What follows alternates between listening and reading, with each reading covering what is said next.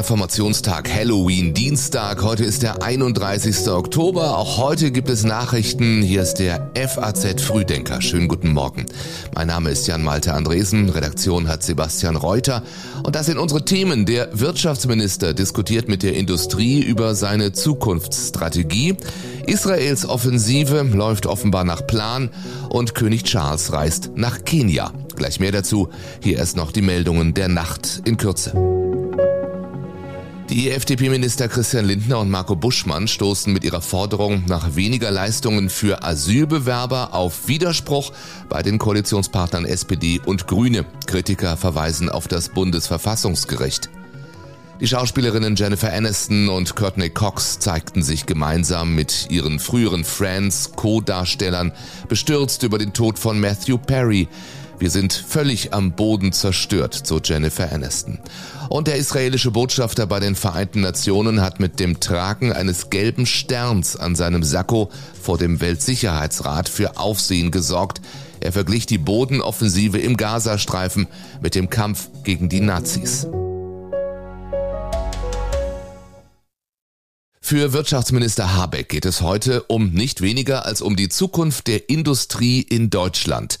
Auf einer Konferenz bespricht er nachher seine Industriestrategie. Die hatte Habeck vergangene Woche bereits vorgestellt und gesagt, wenn wir nicht Taktgeber des Fortschritts sind, dann wird er ohne uns stattfinden. Dann werden die Techniken der Zukunft produziert werden, aber nicht in Deutschland.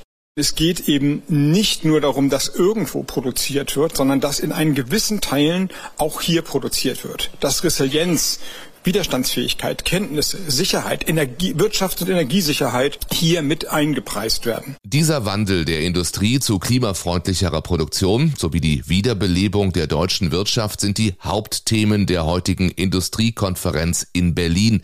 Erwartet werden neben Habeck auch Industriepräsident Russwurm und die DGB-Vorsitzende Fahimi.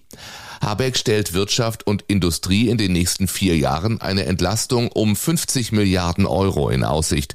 Zudem will er einen beschleunigten Ausbau der Stromnetze und der Wasserstoffinfrastruktur.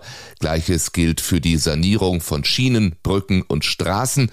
Auch schnellere Planungs- und Genehmigungsverfahren sind vorgesehen. Es ist nicht die Zeit, jetzt Hände in den Schoß zu legen, sondern es ist die Zeit, mit konkreten Maßnahmen konkret zu helfen und diese Hilfe in der Wirtschaft ankommen zu lassen für ein Land, das dann seinen Wohlstand durch industrielle Produktion in dem genannten Sinne erneuert. Allerdings die Industriestrategie ist bisher nicht innerhalb der Regierung aus SPD, Grünen und FDP abgestimmt. Israels Armee dringt immer tiefer im Gazastreifen vor. In den vergangenen Tagen seien mehr als 600 Terrorziele angegriffen worden, das sagte Militärsprecher Hagari, darunter Waffendepots sowie Verstecke und Stützpunkte der Hamas. Dutzende palästinensische Kämpfer seien getötet worden. Dem Fernsehsender CNN zufolge ist Israels Militär inzwischen etwa drei Kilometer in den Gazastreifen vorgestoßen. Ministerpräsident Netanyahu lehnt eine Waffenruhe weiter ab. Der Kampf Israels gegen die Hamas werde lang und schwierig. Dabei handele es sich um Israels zweiten Unabhängigkeitskrieg. ואנחנו ערוכים לכך. זאת מלחמת העצמאות השנייה שלנו. und Netanyahu weiter, jede zivilisierte Nation sollte an Israels Seite stehen und die sofortige und bedingungslose Freilassung der Geiseln fordern. Man ziehe nun eine Linie zwischen den Kräften der Zivilisation und den Kräften der Barbarei. Von Barbarei spricht auch Kanzler Scholz, und zwar im Zusammenhang mit dem Tod von Shani Luk. Seit gestern ist klar, die seit dem Hamas-Terrorangriff vermisste Deutsche ist tot. Man habe einen Splitter eines Schädelknochens gefunden, sagte ihre Mutter Ricarda. Berichten zufolge besteht die Befürchtung, dass Shani Luk geköpft wurde. Das zeigt die ganze Barbarei, die hinter dem Angriff der Hamas steckt. Und deshalb muss die Hamas dafür auch zur Rechenschaft gezogen werden. Und deshalb ist für uns völlig klar, dass Israel das Recht hat, sich gegen die Hamas und ihre ja fortbestehende Absicht, Terrorattacken dieser Art auszuführen, zur Wehr zu setzen. Unterdessen hat die Hamas ein neues Video von mutmaßlichen israelischen Geiseln veröffentlicht. Eine der drei darin zu sehenden Frauen äußerte heftige Kritik an Ministerpräsident Netanyahu. Israelische Medien stuften das Video als Psychoterror ein. Vermutlich habe die Hamas der Frau den Text diktiert. Um diese nächste Phase des Nahostkriegs geht es auch im aktuellen FAZ-Podcast für Deutschland. Sicherheitsexperte Carlo Massala sagt darin, die Hamas lasse sich nicht komplett ausschalten. Das, was möglich ist, ist die Hamas so weit zu schwächen. Und da, so verstehe ich halt auch äh, die israelischen Aussagen der Zerstörung der Hamas. Dass sie nachdem diese Operation beendet ist, nicht mehr in der Lage ist, erstens Israel militärisch zu bedrohen und zweitens, dass die Hamas als politischer Akteur im Gazastreifen keine Rolle mehr spielt. Das ganze Gespräch überall, wo es Podcasts gibt und auf faz.net. Den Link finden Sie in den Show Notes. Zum anderen Krieg, der angesichts der Ereignisse im Nahen Osten ja fast in Vergessenheit gerät, in dem sich ukrainische und russische Streitkräfte aber weiterhin schwere Kämpfe liefern. Nun ist zu hören, Russland hat seine Streitkräfte rund um die verwüstete ukrainische Stadt Bachmut erheblich aufgestockt. Nach Angaben des ukrainischen Militärbefehlshabers sind die russischen Truppen von einer defensiven Haltung zu aktiven Aktionen übergegangen. Bei einem Angriff mit Wasserdrohnen und Raketen hat das ukrainische Militär nach eigenen Angaben auf der Krim einen Stützpunkt der russischen Flugabwehr getroffen. Derweil wollen die Niederlande innerhalb der nächsten zwei Wochen der Ukraine die zugesagten F-16 Kampfflugzeuge zur Verfügung stellen. Im Trainingszentrum in Rumänien sollen dann ukrainische Piloten dafür ausgebildet werden.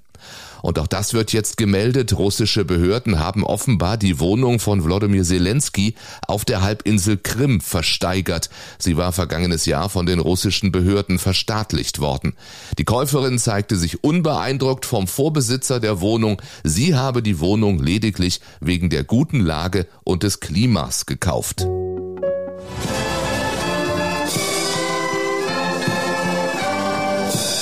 So klang die Probe des kenianischen Militärorchesters vergangene Woche für den großen Besuch heute.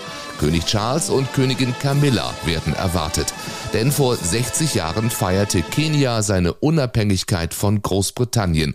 Auch deswegen steht der königliche Besuch unter besonderer Beobachtung. It's very significant in the way that this is handled by the palace, and also there will be note taken by countries in the Caribbean who are, of course, pursuing claims with reference to the atrocities of the period of slavery. Sagte ein langgedienter Royals-Journalist dem Sender ITV.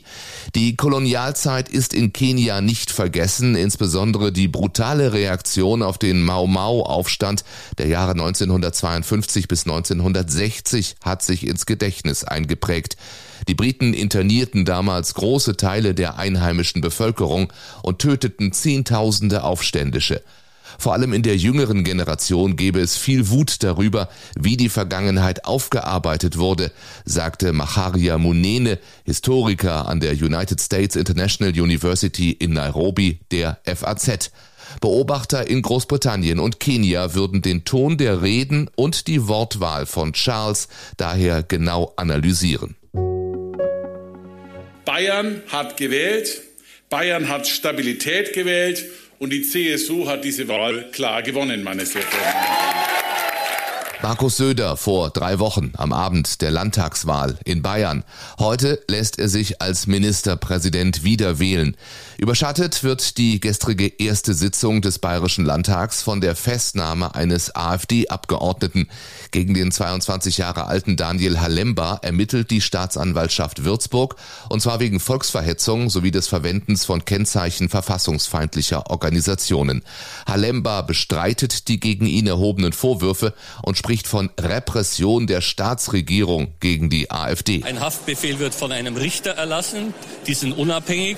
Insofern verstehe ich nicht, warum die AfD jetzt irgendwas konstruiert, sich in eine Opferrolle begibt, den Rechtsstaat in Frage stellt, letztlich unsere freiheitlich-demokratische Grundordnung. Ich habe dafür kein Verständnis. Sagt der CSU-Fraktionsvorsitzende Klaus Holleczek dem Bayerischen Rundfunk. Unterdessen ist Herr Lemba wieder auf freiem Fuß. Das Amtsgericht Würzburg setzte den Haftbefehl außer Vollzug gegen diverse Auflagen jedoch. Und um nochmal auf Söders großen Tag zu schauen, in der Vergangenheit wurden ihm ja mehrfach Ambitionen rund um das Bundeskanzleramt nachgesagt. Mit Blick auf den nächsten Wahlkampf steht Söder bei den Unionswählern Umfragen zufolge jedenfalls höher im Kurs als der CDU-Chef Friedrich Merz. Spekulationen über eine Kampfkandidatur erteilte Söder bislang aber regelmäßig eine Absage. Seine Lebensaufgabe sei Bayern. So viel von uns für heute an diesem Reformationstag, Feiertag in acht Bundesländern. Und wir sagen das extra nochmal, denn mittlerweile könnte man den Eindruck haben, vor allen Dingen Halloween wird heute gefeiert. Auf jeden Fall ist dieses Halloween mittlerweile ein großes Geschäft. Der deutsche Einzelhandel macht mehrere hundert Millionen Euro Umsatz pro Jahr. Das ist allerdings noch nichts gegen die USA. In den Vereinigten Staaten sind es etwa 10 Milliarden Dollar. Warum schnitzen wir an Halloween Kürbisse? Auch das können Sie mal testen in unserem News-Quiz. Den Link finden Sie in den Show Notes. Wie immer Sie auch diesen Tag begehen, ich wünsche Ihnen einen schönen Tag und wir melden uns morgen wieder. Da ist in anderen Bundesländern dann Feiertag aller Heiligen.